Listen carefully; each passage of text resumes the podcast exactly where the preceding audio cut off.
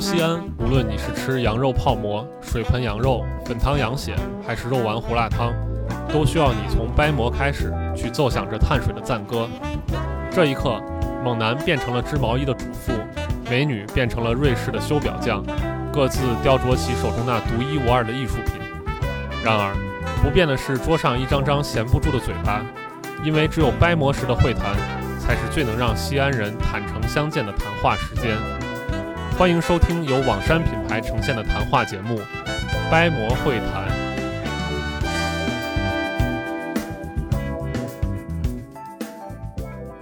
各位听众朋友们，大家好，欢迎收听由网山品牌推出的播客节目《掰馍会谈》，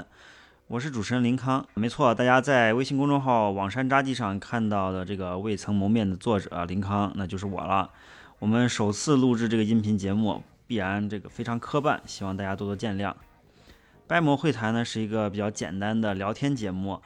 您现在听到的是首期试播，再次欢迎各位喜欢我们的小白鼠们。今天的节目还有另外两位主播和我一起聊天，那么我给大家一一介绍一下。首先呢是我的搭档小石，小石是一位放弃了前程远大的高分子材料专业。参与到网山文创事业一位九五后职场新人，那么小石给大家打个招呼。Hello，大家好，我是网山小编辑小石。那个先简单的解释一下，并不是前程远大的高分子专业，而是找不到找不到工作，这个走投无路的高分子，最后投入到这个网山的事业当中。啊，跟林老师在一起工作的日子也是非常的开心。另外一位主播呢是白老师。白老师呢，是我们网山札记公众号的首批读者和用户，用户就是我们产品的用户。这个广告打到这儿先。我们的掰馍会谈也是我们掰馍会谈音频节目的联合创始人。片头的简介呢，就是来自白老师的声音。那么这个白老师给大家打个招呼。大家好，那个说老老师不敢，我就是那个姓姓白的。对，刚林总说了，我是。网山，咱们网山第一批这个用户也是因为这个产品跟林总认识的，因为我之前有一些做这个音频节目的经验，所以给林林总提议说，我们一块儿搞一个这个东西，让网山呢以一个更新颖的形式，或者说以更立体的一个面貌吧，来跟大家见面。对这个，其实本次这个音频节目的尝试呢，就是来自白老师的这个主力推动和专业加持。对了，忘介绍了，白老师是一位 IT 工程师哦。当然，作为一个 IT 人，白老师在早几年前就已经跨界做过一款自己的音频，呃，这个音乐主题播客节目。那白老师之前你那个音频节目是自己怎么做起来的？呃，当时我做那那个音频节目的时候，我这块就就不提那个名字了，因为这个这个节目我现在已经是处于一个呃停更的状态。呃，我当时做这个节目就是一个人，还是挺筚路蓝缕的吧。因为当时，呃，我比较喜欢听音乐嘛，然后周围很多朋友来跟我说，让我去给他们分享一些音乐。后来我就萌生了去做这样一个节目的想法。一个人做这个节目的话是是非常累的，而且，呃，我中间生了一场病，然后这个东西就暂时停下来了。一直没有复播的原因呢，是因为音乐节目走到现在，它会有一个非常大的瓶颈，就是版权问题。不论你做什么样的节目，你用什么样的歌，到最后呢，呃，很可能会给自己惹来一些麻烦，因为我们是那个没有商业化嘛，所以没有钱去购买人家正版的一个版权，所以说到现在就把那个播客处于一个暂时停播的状态。但是呢，我本身内心呢想做一个这个文化输出类型的东西的这个心没有熄灭，啊，恰巧呢，我因为我们今天在座的三个主播嘛都是西安人，对吧？都土生土长的，然后对我们本身的城市文化。也非常的热爱，然后正好碰上网山这样一个东西，然后让我跟林总，然后跟小石他们相互认识，所以说大家一拍即合，就有了做这个东西的想法。啊，对这个节目呢，其实我们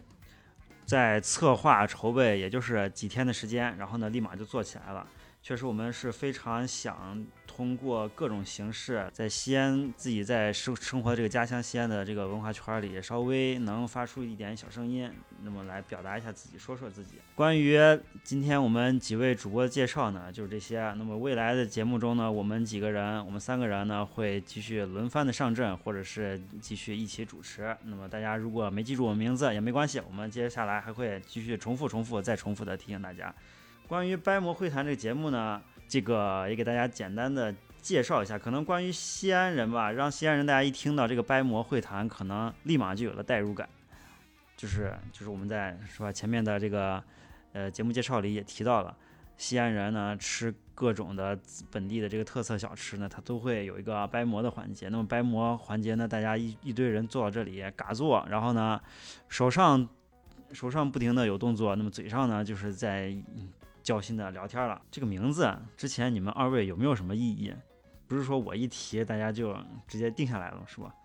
其实我最初听到掰馍会谈的时候，是有一点点啊，觉得不太那么符合心意，因为我刚从学校出来啊，更倾向于走这种小资文艺范儿。嗯，掰馍听起来呃有点市井，嗯，而且呢，因为虽然说作为一个西安人，但是我对这个西安面食可以说是了解的非常非常少，嗯，能够想起来的上一次掰馍的时候，可能是我高中的时候了，所以呢，对于掰馍这个话题，啊，在林老师第一次提出来的时候，我的代入感是没有有那么强的，啊，但是在大家这几天的了解下来。嗯，突然觉得我的人生因为缺少掰馍而少了很多的乐趣啊，所以也想要通过掰馍会谈这个重拾掰馍的感觉啊，并且决定今天中午的午饭可以考虑有一个掰馍的环节。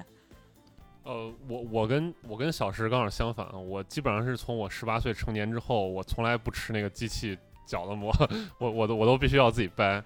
呃，因为呃，就是。大家常吃泡馍的这个西安这个老老乡们应该都清楚对吧？这其实口感是差异还是很大，所以我忍受不了这个，忍受不了机器去去去搅了馍，所以我每次去吃泡馍呢，都比较有仪式感，就哪怕我自己再饿，我都要忍着。然后你为了缓解这个掰馍时时时候的这个饥饿感，这个等待的这个焦虑，你就得跟人聊天儿，然后基本上都是跟几个好朋友一块儿一块儿去嘛，所以。林总提了这个名字之后啊，我觉得挺好，就一下把我场景拉回到那个泡馍馆啊。比如就是就着一碟泡菜，然后我们几个人几个好朋友来谈天说地的，然后聊一聊各自的近况，然后也聊一聊周围一些呃，有可能我我去泡馍馆吃的时候，就会聊一聊这周围的一些故事，也跟咱们网山的这个主题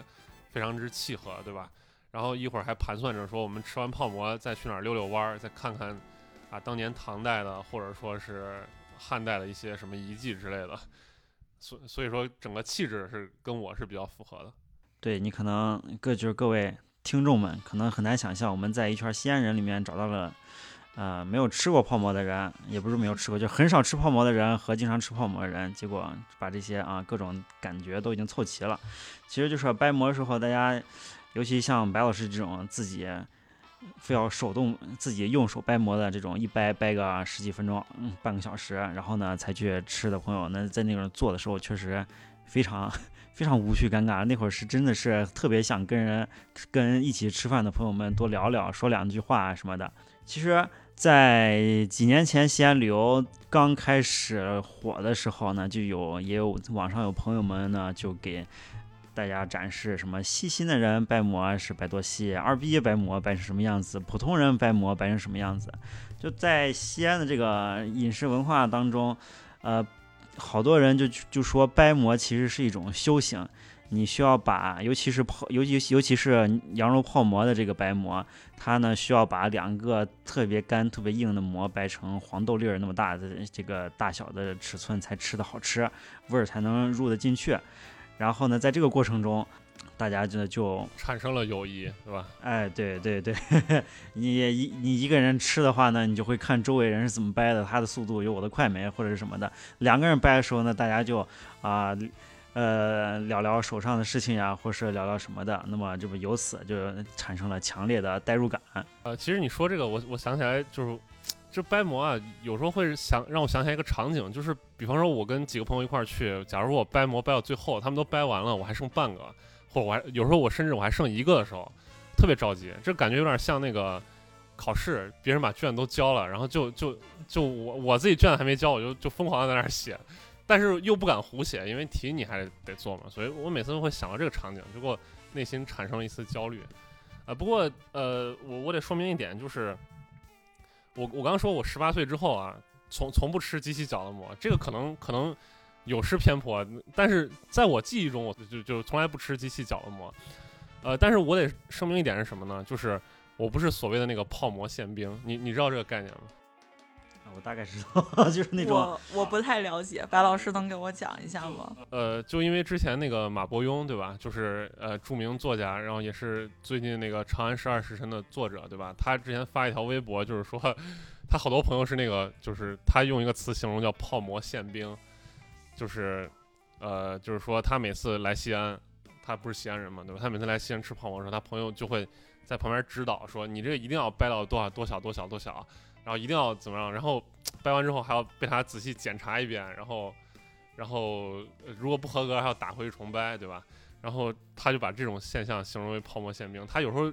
他他那个微博当时抱怨是说，我知道这个。泡馍掰小了会好吃，但是我实在是饿的不行了。哎，不过确实，我有时候在掰馍时候，我会自检一遍，我会掰完之后翻一翻，把那些大块尺寸不合适，我再重新掰一下。我觉得生怕就是自己掰不好了的话，要么是口感不好，要么就是在大家这个面前有点。怎么说呢？就就有点有点抬不起头，是吧？对对对对对。呃，这这个这个就是怎怎么说呢？就是说我我们都是严于律己，宽于律人。就是说这个东西是我们对自己的要求，但是对大家无所谓。就是你想，我们我们会建议，但不会强制，对吧？这应该是西安人应该做到的一个一个一一个一个点。对，没错。这这种感觉，小石，你之前是不是从来没有发现过？对，因为我对这个虽然作为一个资深道北人，但是我的这个家乡记忆好像这个掰馍不是一个。呃，很特别的点，然后所以在第一次和白老师和林老师聊起这个话题的时候，我就是一脸的茫然。他们两个也对我的这种人生经历表示极其的呃诧异，怎么会有人这个呃作为一个西安人对这个面食有如此这个浅显的这个认知啊？所以呢，我也通过白老师对于他掰馍的这个经历，我也确实觉得啊很有意思。所以我也想问问白老师，就是你在。这个吃泡馍的过程当中，嗯，咱们西安人有分这个水围城这个口汤，那你是更喜欢哪一种呢？我我吃口汤，我从来只吃口汤。呃，那个其实也也也也不是说我一出生就吃口汤，其实几种我都尝试过，但是我还是比较喜欢口汤，因为因为水围城吃起来感觉汤汤水水的，我不不喜欢，没有那种就是泡馍嘛，对吧？咱们。讲究刨食嘛，对吧？这词儿可能不太好，就是沿着碗边拿筷子这么拨拨着吃，对吧？就如果有外地朋友来听我们这个节目的话，对吧？他可能不太了解这个概念。我们吃泡馍的时候，把碗放在那儿，然后用筷子在碗边儿去这样拨着吃。哎，你吃水围城好像这种感觉就就少一些，对吧？对对对，但不过像我呢，自从在高中时期尝试过一次小炒之后，就很少再吃泡馍了，口味一重就回不来了。呃，我是小炒和泡馍交替，有有一段时间我会特别想吃小炒，有一段时间我就会想吃泡馍。对对对，最近这两年都是以泡馍为主，我觉得可能是是年纪年纪大，我是清淡。那听白老师和林老师这么说，发现他们两个人吃东西其实还是比较向这个干货类靠拢啊。这种这种特质呢，跟我们网山本身其实还有着很相似的东西，因为我们网山的内容就是有类似像这个泡馍这样偏干货类的，你。这个看完吃完之后，就是一整天就满满的东西。呃，这个的话，其实就是，就大家其实刚才网网山之所以出品这样的一个节目，其实大家也感受到了。啊，尤其是西安人，大家聊起就是一在掰馍那个场合，就是在吃饭吃泡馍的时候，在掰馍这个场景，然后呢，一直到你呃拿到拿拿到煮好的这个泡馍，然后在吃饭中间这个过程中呢，是其实是有很多值得考究的地方的。那么我们这个出的节目呢，也是想基于之前我们一直写的这个公众号文章之外，那再多加一些更丰富的内容。你像我们公众号一篇每一篇文章，基本上，尤其是最近写的考据呢，我基本上非常平均的控制在三四千字左右。哎，不知道这样的这个内容量，白老师之前作为读者，他就是感觉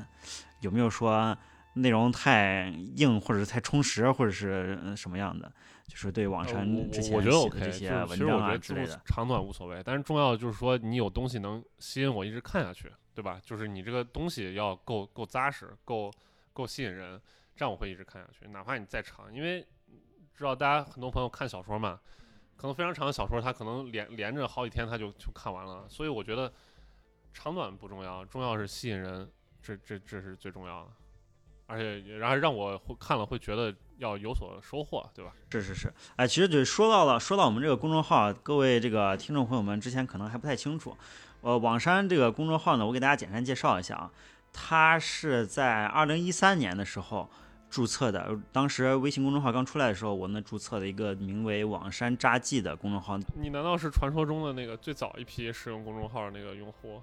就是那个一天可以发三次推送啊？一天发不了三次推送，但确实是最、最早的一批那，那你不不算是最最早那一批。就非常惭愧的告诉大家，就是我们二零一三年注册到现在，其实也没多少粉丝。那么当当然也是 也是主要是我的原因了。之前在公众号最早注册的时候，这个网山扎记呢，主要是为了我求职用的啊。我找工作的时候说，哎，我我我我我啊，我本身是这个呃从事广告行业出身的。那么在二零一三年的时候，微信公众号刚出来，我在找这个关于这种呃呃新媒体文案工作的时候呢。为为这个工作做了个准备，找了个嗯，找了个这样的工作，呃，找了个这样的题材来去做一个公众号。那么在当时呢，就是基于对这个西安本地文化的这个喜爱，我能，我觉得这个这个主题能持续输出，所以说当时啊、注册这个网山札记，那么这一个公众号，后来呢又有了。啊、又有了我们的这个持续写的内容。我从一三年一直到现在，基本上虽然中间间隔时期挺长，但还是在坚持在写。然后呢，一直到二零一八年的时候，我们呃从公众号做了这个公司，然后呢又然后呢公司呢又为了实现我之前考虑的这个，就是从本地文化，然后呢再上升到这个本地文创产品的这个理想，那么呢在二零一一八年推出了我们网山的首款产品，叫《古今长安图鉴》。那么这款产品呢，它是就是结合到了公众号开始硬广了是吧？对 对对，哈哈，我们就这一款产品啊，赶紧硬广一下。这个产品呢，里面它就是结合了我们公众号一直在写的西安，西安呃就是唐长安城的这个历史考据，以及呃以及这个地图，你结合到一起，就会看到一个一个丰富非常丰富的一个图文结合的一个资料库。那么呢，在今天呢，我们和这个白老师和小石，那我们在后来又也就是前上个礼拜吧，嗯我们商量了一下，说把这个一直写内容这个事情，那么要调整一下，写成呃做成一个音频节目，那么给大家一个这个这个这个从从从声音上的就是从声音上的一个更直观的一个反馈，嗯，啊，包括大家生活节奏也比较快，有的时候大面积的文字铺开也会觉得有一些累，所以我们讨论了一下，就是基于这种谈话类节目非常的火爆，所以我在我们也在想，我们网上也可以做一个啊、有我们自己特色的一个东西出来我我。我刚想说什么啊？就是你们叫我白老师，当然我我觉得有点当不起。然后而且我刚说我我我年纪大了，说大家会不会以为我是个老头儿之类的？其实其实我说我我们三个人啊都都是都是青年，然后然后说说说少年是有点有点不要脸了，但是我们都是属于青年范畴的。哎，不过这个这这点确实要补充一下。之前我在写网山札记时，好时候好多人以为我是一个三四十岁的大叔。节目里呢，专门澄清一下呢，本人是一个呃这个九零后啊，哈哈哈哈哈哈。九九零后现在马上也三十了呀。对对对，九零初的九零后啊。然后你你刚说那网山那个事情，就是说你刚毕业的时候你就想到这样一个品牌，然后但是一直那公众号也没有怎么运营，然后到了一八年，一八年才做出这个产品来，这让我想到什么？让我想到那个梁启超，梁启超他不是有个那个饮冰室嘛？饮冰室是他的书房了，对吧？是是是一个房，现在在那个天津那边，天津那边还那个饮冰室还在，就。他在没有这间房子之前，他就想好这个饮冰室，他作为一个文化符号去使用，就是他在那个呃报纸上发表文章，以那个饮冰室主人这样去去落款儿。但是后来，等他这个真的买买得起这个房子的时候，他才把这个东西叫饮冰室，就有点像你这个网山这个概念一直在你脑海里面去孕孕育，但是直到时机成熟了，你才把它实体化出来，然后做作为一个商品来呈现给大家。那你当时在脑子里面去，我我先得代表读者去问一下你，你当时在脑子里面想网山这样一个概念，它是一个怎么样的想法或者怎么样一个意向，让你用这两个字儿，或者说你想呈现一个什么样的东西？先先说这个牌子，先说这个品牌名本身吧。啊，大家在看了这么多长时间网山这个特别玄乎，然后呢又似乎有一些文物气息、呃文文艺气息的这个名字的时候，呃，这个其实是跟我的呃跟我本人的呃这个学生生涯息息相关的。因为我早年我是在西安外国语大学上的大学嘛，也没也没多早吧，就就 啊，哎呀，挺早。当时呢，当时我们我们学校是在新校区嘛，新校区就是在大学城。在大学城上学的时候，我们的这个教室，还有是宿舍，还有操场什么地方，嗯，只要天气差不多，都能看到南边的秦岭。这个在我当就在我上学时，一到现在，呃，总是在反复的想起和琢磨这个事情。就是当一个这种渺小的人类看到山的时候，他他好像就时间长了，看山看的时间长了，总会产生一些这种。啊，这种崇敬或者是这种高山仰止这种感觉，虽然说的非常通俗，但确实你在那待久了就是有那种感觉。对，就是那个鸢飞戾天者望风息心，经纶事务者窥谷往返。是是是是是，就是你在你不停的在山底下生活，然后呢远处看山，你在站在高层楼上，你会看见延绵不断的这个秦岭的时候，呃，尤其是尤其是那那会儿还是我在上大学这种。呃，青春萌动的时期，敏感的啊年代，情感迸发的比较对，在在看山的时候，你人人就会发呆，会想很多乱七八糟的这些事情，以后会怎么样呀？或者是山的那头有什么东西啊？或者是我为什么会 看山呀？这种事情，然后呢，看多了之后就会会就反过来想的时候，就就惘了是吧？就迷惘了是吧？啊，对对对，你就会就就看到啊，看山这件事情反馈到我自己本身的话。它其实会变得很复杂，不不仅仅是专门看一个山而已。然后呢，我就我就发现，那么从这个望山会引发出很多很多不一样的这种感觉或者东西。那么后来呢，我后来在毕业之后，我有一个执念，就是在这个上大学期间影响下，这个看山这个环这个这个这个场景这个画面感，那么才起了望山这个牌子。那么当时觉得看山呢，这个太望山。这个词呢太浅显了，然后 就强行呢加了一个深度，那么就是看山望山之后会觉得迷惘，所以改成了望山这个名字。当时呢，我和另外一个小伙伴在聊起这个事情的时候，就是一拍即合，觉得我靠，这一下高级了起来，文艺了起来，那么有深度了起来。于是这个名字啊，就专门啊，就一直这样用用了下去。而同样还有一个非常重要一点是，在我工作之后，人逐渐成熟了，发现你发现当初你觉得很文艺的，现在现在已经 没眼看了，是吗？还好这个词儿稍微难琢磨一点儿，我对他那个意象还是比较深远的，还是还是可经得起时间的考验。对，另外另外，在你注册公司的时候，你用一个生僻字很少有重复的，所以说在在整个这个是这个工商流程环节，网山这个名字一直没有遇到什么困难。啊，不过说到网山这个名字啊，你们两个好像都是看了我这边的东西之后才认识我，才了解我的。呃，小石，你之前是从哪了解到王山的？嗯，我最初认识网山，其实在知乎上面，因为我在这个大三的时候准备跨行，直接去考历史专业。然后那个时候呢，对西安本地历史产生了很大的兴趣。然后这个无独有偶，就发现了我们这个林老师写的这个成访，啊，觉得非常的有意思。然后就迅速打开这个微信公众号，搜索网山，并且成为了一个网山的忠实这个粉丝。然后之后呢，是通过了知乎联系。到了林老师，然后在大三的寒假，然后跟林老师在陕历博进行了一次简单的会晤。你知道你这样说会有什么后果吗？会有什么后果？会有很多人去知乎上私信他，你知道吧？就要求去去见面。那那那这个，因为这个位置已经先让我占了，最近，所以这个大家求职的就可以先把心放一放。网山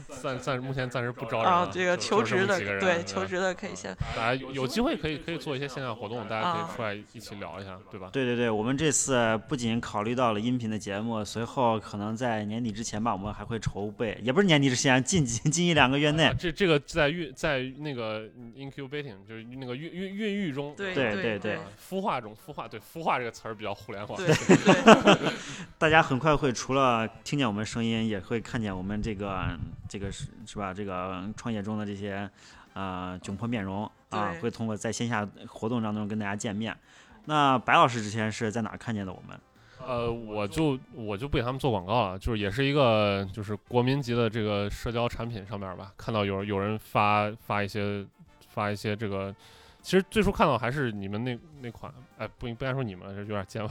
就是最最初看到是咱们那款那个地图产品，对吧？古今长安图鉴，我当时被这个东西吸引住了。但是在这个之前呢，我自己本身呃是有这个需求的，怎么说呢？就是。呃，当时呃，我是处在一个思考的一个过程中，就是什么呢？因为大家知道西安，呃，我不知道西安的这个小孩儿跟我的成长经历是不是一样，是不是跟我有一样的迷惘？就是我从小接受的教育呢，是说西安是一个伟大的古都，但是呢，它它有多古呢？那有一个通用说法就是十三朝了，对吧？但是具体这十三朝包括什么十三朝？呃，我我我在这边得得得说一句啊，就是说，这个朝代鉴定的标准是有很多说法的，所以十三朝并不是一个能让所有人都都信服的这样一个标准。我们只是拿它来来先说一个事情，对吧？后来呢，就是渐渐长大之后呢，也去了国内其他一些城市，后来发现就是说，在我们目前这个时代啊，很多其实很多人他对历史这个事情是没有我想象中那么了解，包括我就是。很多人，比如说连唐朝和汉朝哪个在前，哪个在后，其实他可能都不一定知道，或者说由于大家可能对一些那个清宫电视剧的影响，他可能会认为古代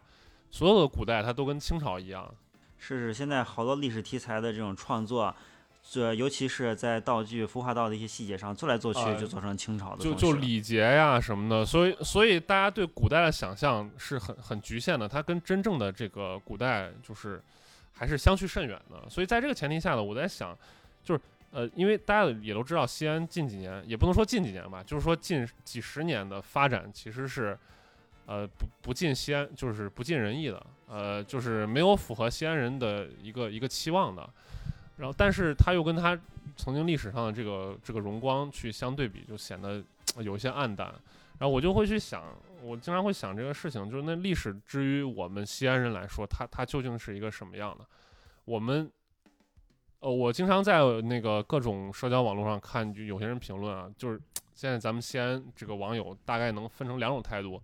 一种态度就是说我们很好，我们的历史很光荣；还有一种态度就是说我们我们现在很很很落魄，就是很多人呢他的一个他的一个切入点就是说你的祖先再光荣，跟你是没有关系的，是跟你是割裂的。就是你不应该沉浸在就就我相信大家只要上网，只要看到关于跟西安的新闻，他一定能看到这样的这个评论，就是说你的历史在辉煌，跟你的现在是没有关系的，你不要沉浸在这个过去的辉煌中了。我有时候呃，这个就激起了我的一个一个好奇，就是说我真的这个东西跟我是一点关系都没有的吗？要但是要理清这个问这个问题，其实是很很很复杂的一件事情。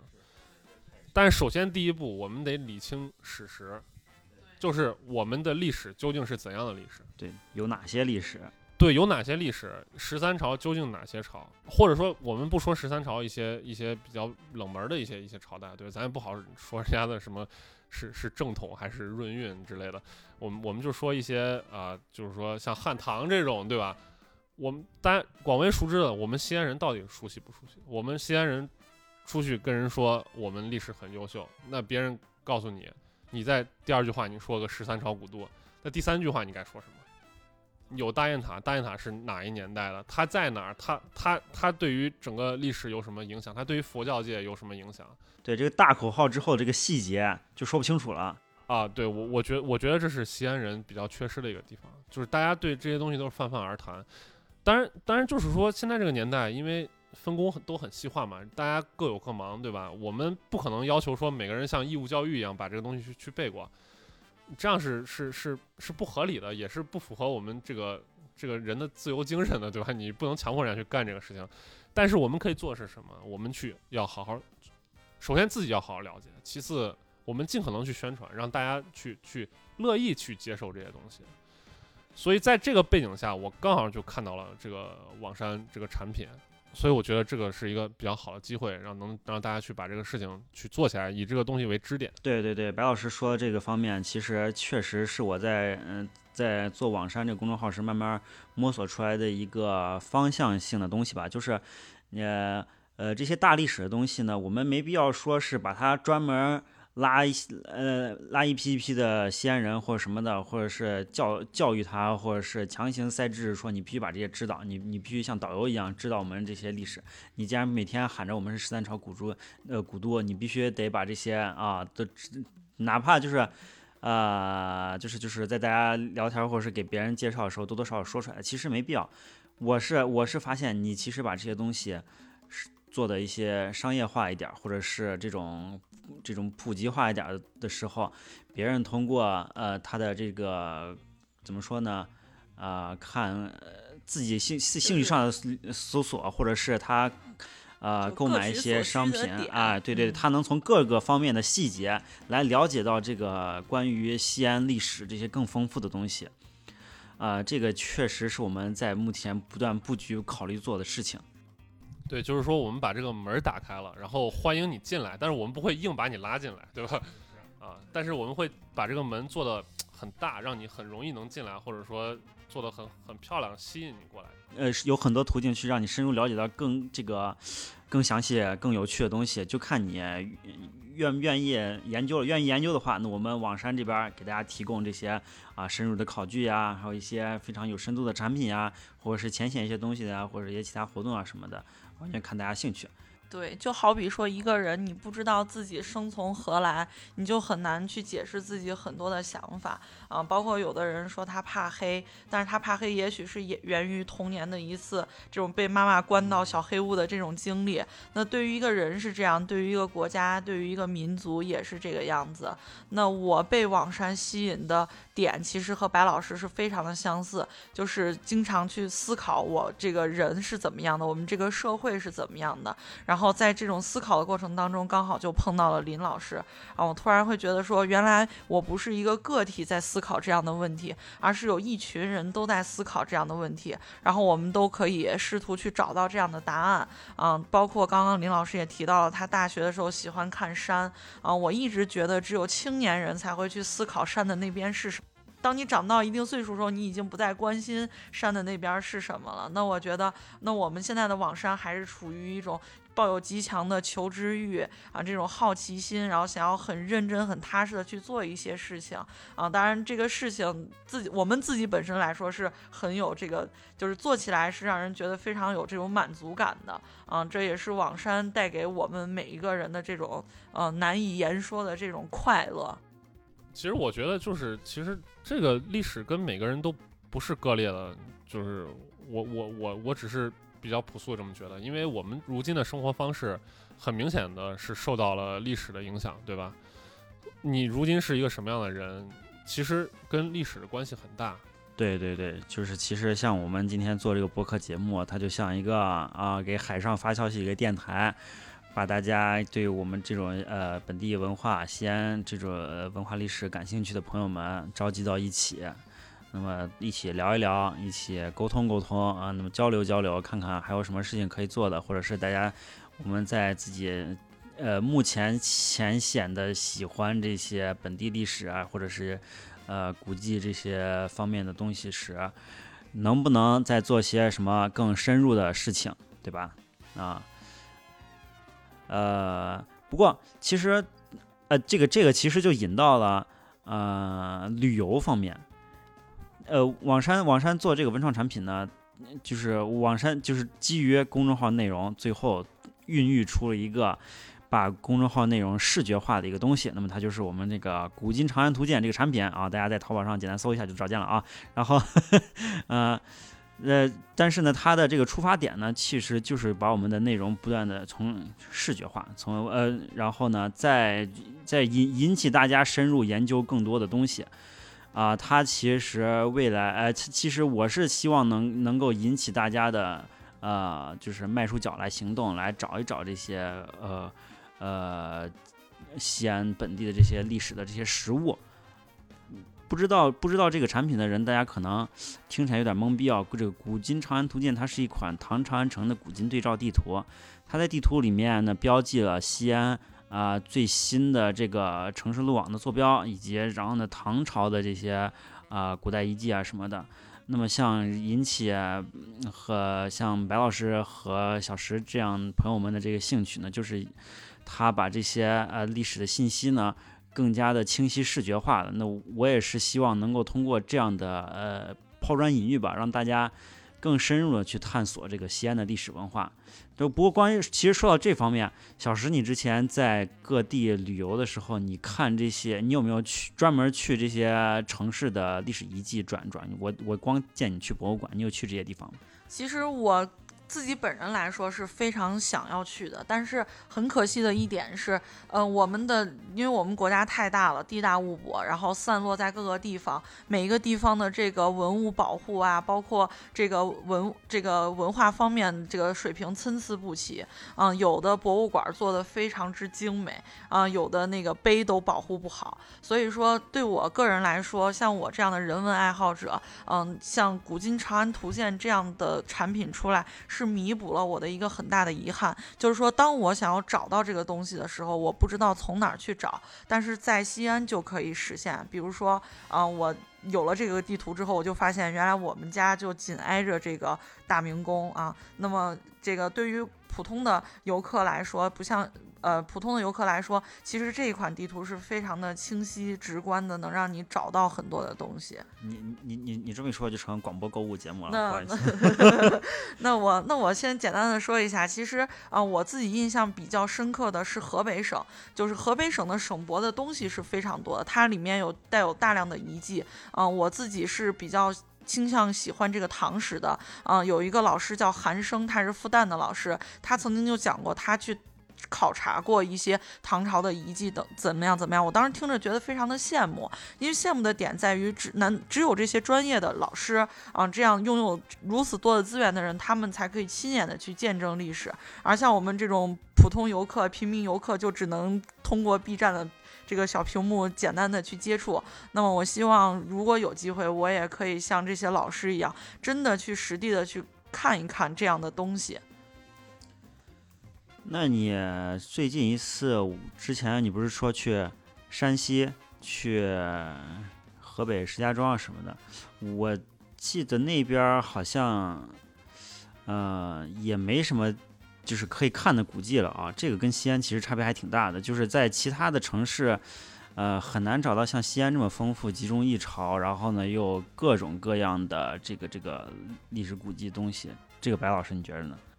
其实山西的这个。地上的就是唐代的建筑还是还是比较多的。山西不是号称地上博物馆嘛，对吧？哎，对对对，但就是特别零散啊，对对，它比较零散。对于这个旅旅，就是不是说你专业去做这个的人来说，你去玩的话，是是是不是很方便的？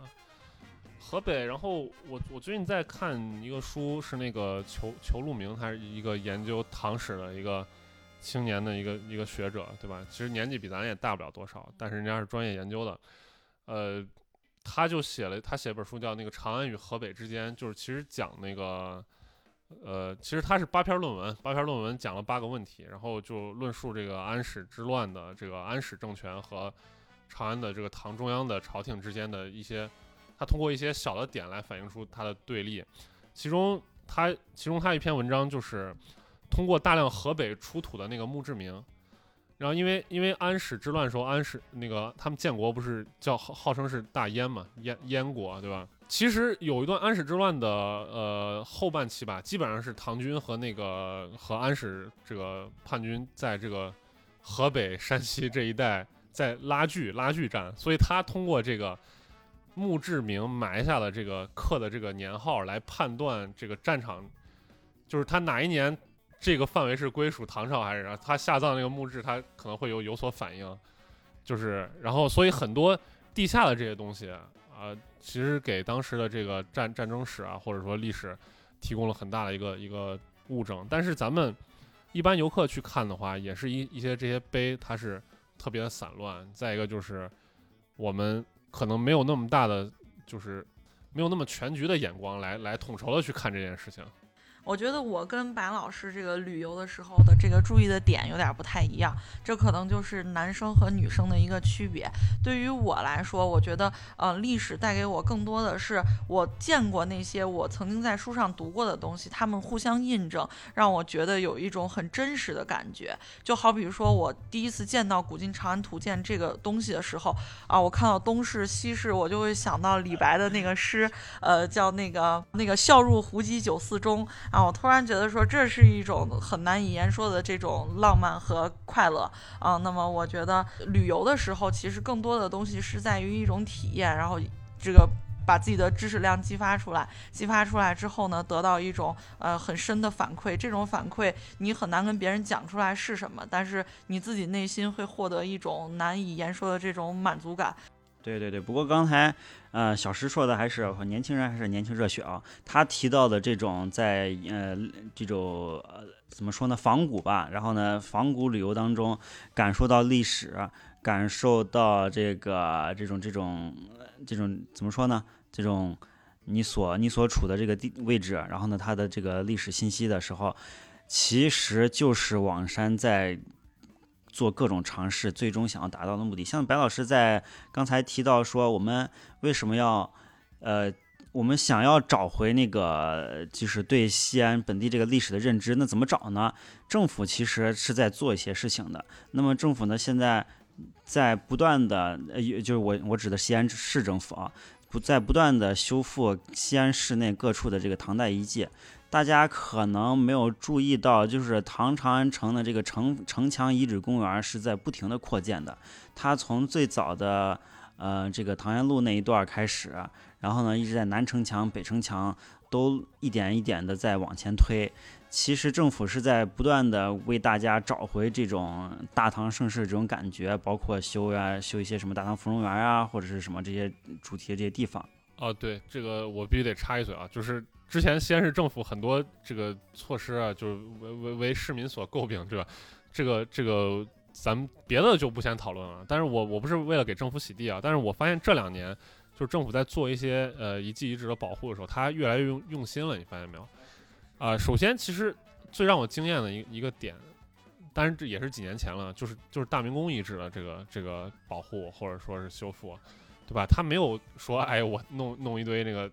起一堆高楼出来。对，那块儿现在就是修旧如旧嘛，就是好像仿照那种欧洲古古古代遗址那种感觉。啊，对对，它它首先是一个遗址，它没有动；其次，它它用了一个抽象的东西，它用了个抽象的概念。然后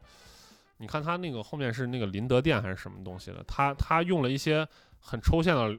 梁呀、什么柱呀来表现它这儿曾经有个殿，但它不会做一个真的那个殿在那儿。包括那个丹凤门，对吧？嗯，丹凤丹凤门遗址前面的那个，它并没有直接上颜色啊，对，而是用的那样子的土黄色，对，直接用的那个夯土在地基上垒起来的。它既不繁复，又能体现出大唐的这种韵味啊。所以很多，因为我就我从小就是在那个地方长大的 啊，我第一次见对道北人，对我第一次见到他的时候，我会想到，哎，他确实有给我这种对于大明宫的一种想象的一种。呃，就是复原，就是大明宫，在我的想象中没有那么新，但是它一定是大气的、磅礴的。嗯，我自己后来去那儿拍过很多的照片儿，啊，我觉得还是很有意思的。那个，我我我说下，我第一次见到这个夯土色的这个丹凤门的时候，我是我觉得很，我觉得有点怪，就是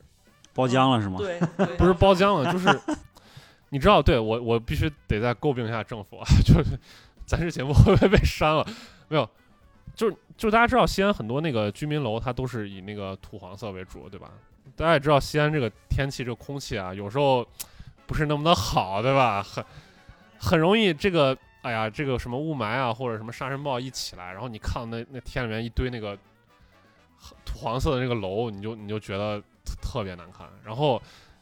当我看到这个丹凤门的这个夯土色的这个时候，我我就跟那些楼联想一起，我就我当我当时我就我靠，为什么这也是这个颜色？但是后来我我为什么理解这个东西？我看了张锦秋他自己写的文章，他去对他他有一本文集，就是张锦秋大家应该熟悉吧，对吧？我们可以改天请一些这个懂建筑的朋友来聊一聊这个，就是缔造了西安很多很多城市坐标的地标性建筑的这样一位大师，呃。我看他的文集，他就提到说，他设计丹凤门是因为，他为了表示这个丹凤门不是复建，而是一个遗址，所以他没有上色，他用的夯土色，就代表了一个，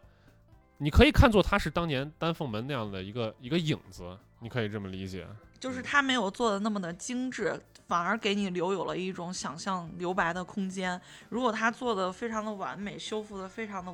就是从头到尾整个修复之后，你可能就会把你的想象局限到这儿。它现在就是一个夯土色，你可以自己去想象它曾经是多么的辉煌，也可以参考那个《长安十二时辰》那种感觉。我们其实也不单从游客的这个角度来讲啊，就是他想象什么东西，其实我们也不能强求。但是实际上本质就是说明我们大家的理念开始转变了，就是说这个东西，我们保护它，我们传承它，未必要用复建的方式。就是它过去了，就让它过去。我们用用另外一种方式去纪念它，我们不要强行的把它再弄出来。这样子就是因为它不属于这个时代了，对吧？对对对，其实就是两位提到的这个关于大明宫这样遗迹的这个例子，其实就是其实就刚才白老师说到这个政府，我们刚才提到之所以政府，就是因为现在目前复建出的这些遗迹遗址，会把好多坐标其实已经挖掘出来了。它就相当于清，相当于这整个这个唐长安城，呃，埋在西安市底下这个唐长安城上面盖的这一层一层土稍微浮开了，唐整个唐城的遗迹在慢慢的一点出现，对，就揭开了一些面纱的一角。对对对，而且现在还在不停的建一些其他地方的城墙遗址，包括像呃城东曲江那块的那个呃唐长安城唐呃城墙遗址公园。空地已经留出来了，还会再继续扩建的。估计在不久的将来，大家会看到更多的这个唐代遗迹在西安市市内这种复原的状态。哦，对对对对，我我必须得说一嘴，补充一下，就是刚才我为什么说到大明宫这个话题，这个本来是我想用它来论证说政府现在越来越用心的一一个点。其实，但是让我想到这一点呢，其实还是网山的那个推文，就是木塔寺公园那个那个那个点，对吧？这个是直接激发了我，就是。让我认为说西安市政府是在用心做这件事，就是因为他网上的推文，我不知道，就各位听众可能有些人看，有些人没有看，可能关注的比较晚的一些朋友，他可能没有看到。他主要里面提到就是说，在做木塔寺公园的时候，实际上，哎，这个木塔木塔寺历史，让这个林总给大家简单说两句。对对对，木塔寺，就大家如果生活在高新区或者生活在城西，应该都知道，在目前高新万达旁边，旁边还有枫林绿洲，还有什么样的小区，在那旁边有个木塔寺公园。那个木塔寺公园呢，是一个非常好的坐标，因为它呢就是唐长安城。西南角占了两个整坊的两座寺庙，一个叫大庄严寺，一个叫大总持寺。当时呢，两座寺庙里呢各立了一座，各了一立了一座木塔，木塔立得非常高。当时，呃，唐长安城的这个设计师袁凯呢，是好像见到那边地势比较低洼，在整个城的市，就是整个唐长安城从。从南从南城墙外面朝北看的时候，这个天际线它是有点偏的，所以说当时在那儿立寺就建了塔。然后呢，把这个整个唐长安城的这个这个这个，相当于这个城市的立体感又做了起来。就当时这个宇文恺已经有了这个天际线的概念了。我当时是在哪本书上看到，说专门把这个塔的天际线给讲了一下，好像是梁启，哎，不是梁启超，那个梁梁梁思成写的那个他那个中国古代建筑那个考察报告里面写。就就尹尹兵式的儿子，那那个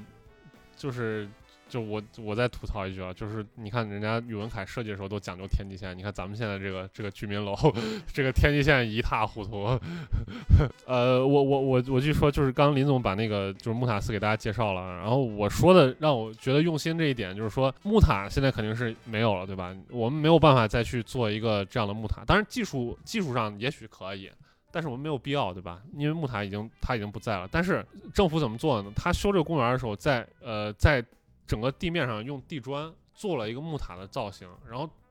可以说是一比一的，就跟当时的那个高度吧，就是它在地上铺开的长度跟木塔的高度是一样的，相当于把木塔放倒的这样一个影。但这个东西你不从空中看，你是等于说你是看不出来的。嗯对对，你自己作为一个这种游园的人，你在公园里面其实感觉不来的，你会以一个人人类行走的这个视线的高度，你去看，其实是很难发现它中间的玄机的。但是有心的人是从可以从里面看出来，对吧？他他他，对他他有有意的给你去做这样一个谜在里面，其实这就这个就很有意思了。是是是，就是现在就是逐步的做这些呃，以及应该也就是呃观念提升了吧，把这些对，就是我们不像以前那么傻大黑粗的说，我兵马俑我就再造几个那种假兵马俑当文创去去卖，就我们会会玩一些这种小 trick 在在里面。对，不像以前栽点树围个园子，然后这就是遗址了。那么现在呢，其实会做的越来越深入，但是呢，呃，大家不懂的话就看不出来那些东西。那所以说我们在不停希望不停的就是给大家把这些小细节都挖掘出来，让大家没去过的话可以去看一下，但是去过的话你之前不知道，那么后来你可你可能会了解到的这些呃更多的这些小的这些历史细节啊。那么呃之所以不断的出现这种算是什么呢？市政建设中给大家藏的彩蛋和埋的坑，那么就需要有人去来解读它。政府只能做到说给你盖出来，但是呢，他们毕竟不是呃这种做传播或者是做创意的人，他能给你把这些既盖出来，又能给你很好的解读出来。不不不，就我我们其实也不用论政府不政府，就是就是你们怎么做，我们怎么看，这是两回事儿。但是我们我们会往一个更有趣的方向去去解读这些事情。哎，是是，就是希望带着大家再把这些东西串起来，找到其中的乐趣。然后你们再重新去看，看到一些更深层次的一些呃呃当时的历史啊，或者是啊对曾经的这种历史的画面感呀，或者什么这些东西。那么你在西安的这个整个仿古的这个游览方式会变得更丰富，而不是之前那种走马观花看大雁塔哦，几层塔，五层、六层、七层、高层、八层，然后呢数一数，看一看，看那楼什么样子，然后呢读读简介就完了。其实整个故事没有那么简单的。我们还能给你挖掘出背后更深层次或者是更成体系的东西。哎，对了，就是你像啊、白老师，他其实经常就会在城里逛乱逛，会已经把西安市各个角落已经逛遍了。但是我估计他在有这种感觉之后，他可能会发现完全完全呃怎么说呢？比之前比之前就就就是常看常新呗，对吧？常看常新，对。有有时候你带着这种东西去，带着这种眼光，你到街上走，其实啊，对我我我这里就是得插个题外话，就是说大家呃这两年啊，就是以那个微博上某某些大 V 为为首的，他们就会流行推出一些什么土味视频，就是他会把一些就是就是在一些呃三四线城市吧，看到一些很奇怪的景观啊，作为作为一些内容来来来输出出来。啊，对，或者或或者，哎，对对，无所谓啊，他名字无所谓，就是，呃，我我我现在就是说，咱不说对对对这种做法的这个赞扬，还是说是咱不去褒贬他，但就说什么呢？你有了这些知识之后，或者说你有了这个眼光之后，你再去看这些街市上的一些东西，就变得很不一样，会会很有趣。就即便是你别人看来平平无奇的说，啊，这就是一条街，这是一个市场。他卖一些苹果梨啊什么，跟别的地方没有没有没有那个区别，但实际上你还是能看出一些东西。比如说我们昨天晚上去那个啊、我们昨天晚上去探访了西郊西郊的那个车辆厂，然后呃在那儿吃了一个就是锅贴吧，就是车辆厂那边的一个老店。啊，这个我给大家补充一下，就是西安车辆厂位于汉长安城遗址公园的西侧，三环再往外有一条街叫建章路那一块儿。啊，对，建章路这个名字也是有讲头，对吧？从从从汉代的那个建章公馆，但是但是我不说这个啊，我们吃完锅贴之后出来走两步，在一个那个长得像一个农贸市场一样的地方，他那儿立了一个门，写的是燕雀门，哎，燕雀门。后来就看到这个东西，我挺惊讶的，就是因为这个燕雀门它其实本身呢是汉长安城的这个延秋门，后来这个因以讹传讹。变成了这个燕雀门，所以立在那儿。但是如果你不知道这些东西的话，你从那儿走过去，这就是一个很普通的一个一个农贸市场或者一个一个一个村子。但是你知道的话，你就会觉得哦，因为它那个门它已经变成了什么样儿，就是变成那个牌坊，类似不不，你说牌牌坊都把它说说老了，它就是那种贴着小瓷片儿，就是建设社会主义新农村那种那那种那种门儿，就是你会想到这个燕雀门现在现在成这个样儿了，就是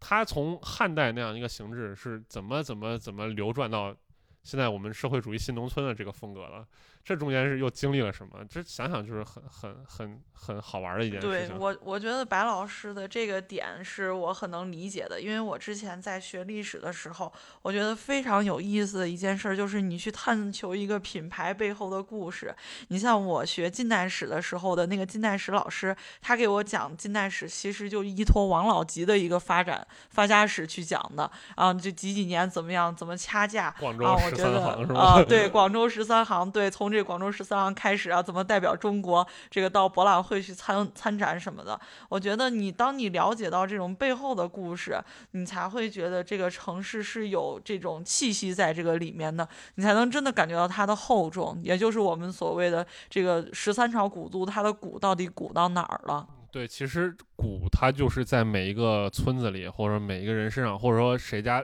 哎突然翻出来一本老书或者一个什么牌匾，它其实背后都是有一段这个经历的。你要认真发掘这些东西，很有趣，很多的。对，所以我们网山其实也是一直想要探求这样子的感觉，就是把历史不再那么高大上，它平民化，然后我们穿插一些有趣的段子，让大家感兴趣的点，然后跟我们日常生活中结合在一起。突然就有一天你就会发现，原来我们就生活在历史里面，就它离我们一点都不遥远。哎，对，其实，呃，我们之前写的一些文章啊，或者什么内容，其实都在向大家表达这个意思，就是你如果在西安，你如果在城市里转的话，这些历史都藏在身边的这些路名，或者是某个院子的一些石碑或者是遗迹里面，这个是跟其他城市非常不一样的一点，包括。啊、做我们之前的地图产品，或者是继持续在更新的这唐长安城防考据，都是为了给大家之后游览西安或者是西安本地人找找回自己这个所认知的这个本地历史，呃那么做出更充足这些资料啊，或者是一种导览这些东西。那么像今天我们所聊到的这些内容呢，其实就是一个引子。那么就是说，告诉大家这些对历史的认知和细节，不是说从教科书上，也不是说从你在西安旅游看的这些大景点上，而是你在城市穿行当中，在各个这些小细节里都能挖掘出来。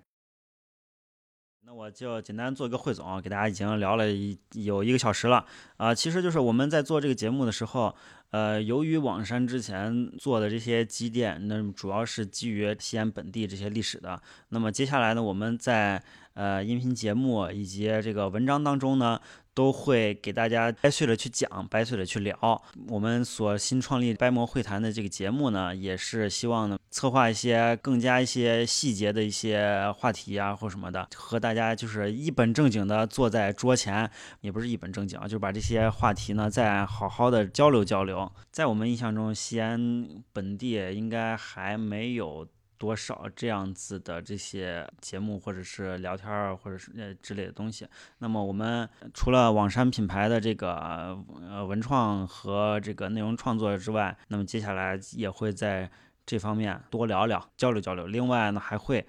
同时给大家预告一下，我们可能还会推出一些相关的城市旅游的一些路线的介绍，那么给大家。满足用用户体验，对，啊尤其是啊购买了这个地图的对我们朋友们，我们白说这么多，给大家是吧，猛的讲，然后呢，不停的掉书袋，然后呢聊。其实最后你们需要的，我不是也不是你们需要，就是能够提供你提供给你们的东西，应该是一个更具体的，能让能大家能让大家行动起来的东西。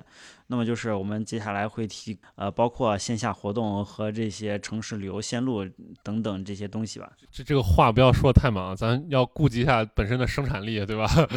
其其实就是第一期啊，第一期因为呃说了很多跟网山有关的东西，因为这毕竟是就是做这个节目跟网山是有很大的这个脱不开的关系的，所以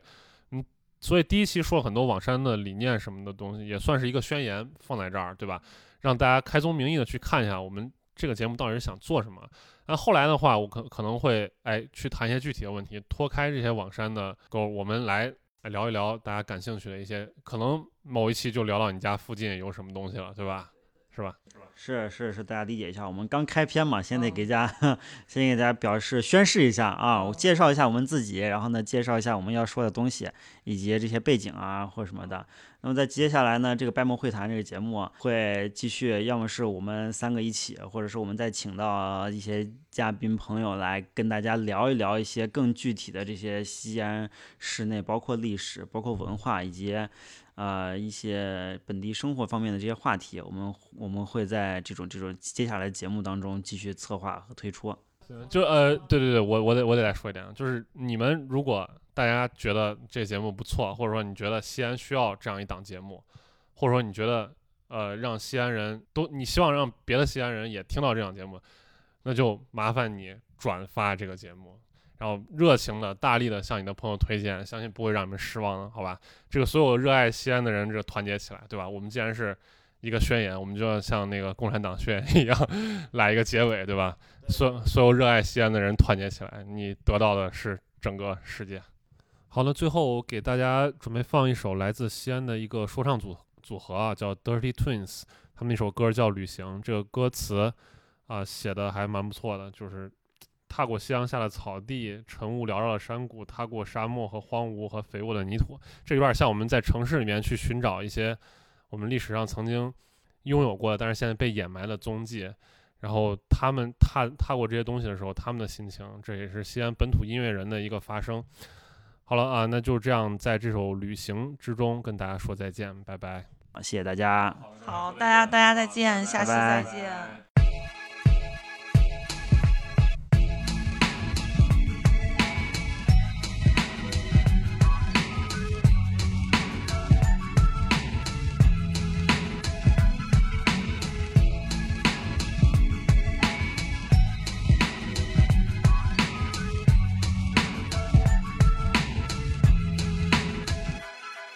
踏过夕阳下的草地，晨雾缭绕的山谷，踏过沙漠的荒芜和肥沃的泥土，踏过硝烟与子弹下沉埋的尸骨，踏过天边的风，追逐着云彩起舞，踏过旅途中每一座陌生的城市，站在不同的街道，看不同的落日，期待不同的故事，邂逅突然的美，追随着河流奔向远处，自由如水，学路边的行道树。一站就忘了时间，沉默地看着水泥烟囱往蓝天吐黑烟，在梦里惦记着从前一张张的笑脸，让梦醒后的风带走脸上美的思念，和很多陌生的面孔互相分享彼此的秘密，珍惜陌生的友谊，陌生的没有顾忌，奋力拥抱在一起，没人会担心分离，天亮后不辞而别，把对方留在梦。如果明天我会离开，没有任何原因，你能看到我的眼睛，看不见我的心，别问我要去何处，为了寻找何物。当我放下所有包也就不会再哭。我不知道下一站的旅程会在哪里出现。如果你有思念，就把它送给大雁。别问我是否疲惫，就这样喝醉，留下我最后的爱，是你看不到的泪。只带着一场梦，走遍白天和黑夜；只带着一支笔，描绘着花开和花谢；只带着一颗种子，走遍整个世界。经历快乐痛苦，看它长满繁茂的枝叶。记住被荆棘划破皮肤的那份痛楚。今天不学会吃苦，明天怎么懂得知足？用孤独和付出换终点的幸福。踏破铁鞋，我打赌一定能走回净土。一路用心的呼吸，一路大声的唱。每一步离开家是为了回到家的方向。记住昨天的梦。路过的雨打风风吹，来日回头看身后是一片草长莺飞。每一次分离聚散，每一次心痛，每一个陌生的笑容，每一句珍重，把每一次的感动都刻在心底，发酵成多年后拿来回味的一份惊喜。如果明天我会离开，没有任何原因，你能看到我的眼睛，看不见我的心。别问我要去何处，为了寻找何物。当我放下所有包袱，也就不会再哭。我不知道下一站的旅程会在哪里出现。如果你有思念，就把它送给大雁。别问我是否疲惫，就这样喝醉，留下我最后的爱，是你看不到的泪。习惯了双腿被捆缚，所以总在原地驻扎。旅程最大的阻碍是你还没决定出发，怕痛苦，怕孤独，怕责任被辜负，怕望不穿的雾里藏的不是出路。所以你每天沉默地盯着电脑，发呆或傻笑。沉默中一点点的变老，学会伸出双手乞讨，或闭上双眼祈祷，而忘了寻找，忘了思考，忘了如何起跑，快上路！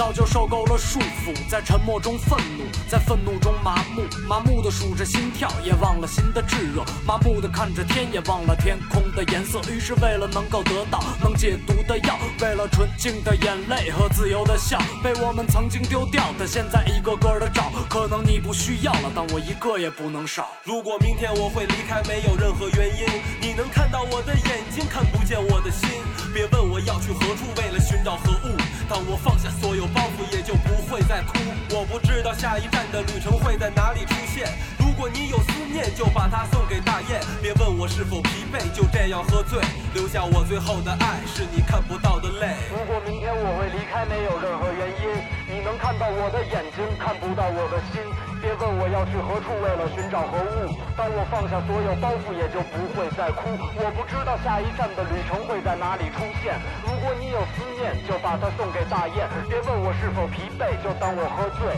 留下我最后的爱，是你看不到的泪。